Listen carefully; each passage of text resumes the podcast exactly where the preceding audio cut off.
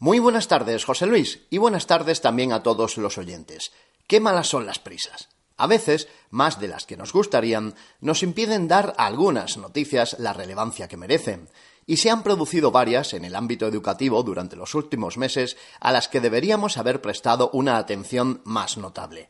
Por ejemplo, en el caso del Instituto María Zambrano de Torre del Mar, uno de los siete centros seleccionados para impartir y desarrollar el programa de bachillerato internacional en centros públicos de Andalucía. Es una gran buena nueva para toda la comunidad educativa de la Axarquía, por la que hay que felicitar especialmente a todos los profesionales que desarrollan su labor en el Instituto María Zambrano. Este programa permitirá al centro incentivar al alumnado más motivado para impulsar su trayectoria educativa y es uno de los más exigentes y completos de un centro bilingüe en inglés en el que ya se imparte educación secundaria obligatoria, bachillerato, formación profesional básica y formación profesional inicial de grado medio y superior a más de 900 estudiantes.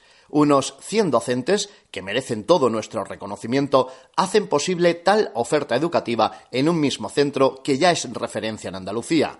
Como referente es Blanca Sánchez Mellado, una sobresaliente estudiante de Torre del Mar tanto que fue una de los 34 alumnas y alumnos de la provincia de Málaga que recibieron el reconocimiento de la Junta de Andalucía a los estudiantes extraordinarios. En el caso de Blanca, procede de otro centro educativo de la localidad, el Instituto Miralla del Mar, y ella, junto a su compañera Claudia Ara Pérez Pastor, también fue galardonada con el premio al mejor expediente de bachillerato Ciudad de Vélez Málaga, concedido por el Ayuntamiento y la Cofradía de los Estudiantes.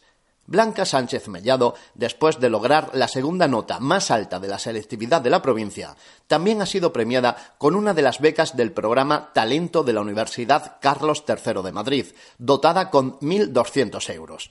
Al margen de las altas capacidades de Blanca, dice que uno de sus principales métodos de trabajo es llevarlo todo al día y no dejar nada para el último momento, afrontando el estudio con la mentalidad adecuada y marcándose unos objetivos claros. Ha tenido, sí, el apoyo incondicional de su familia, aunque asegura que el aspecto económico no es una de las variables exclusivas de su éxito.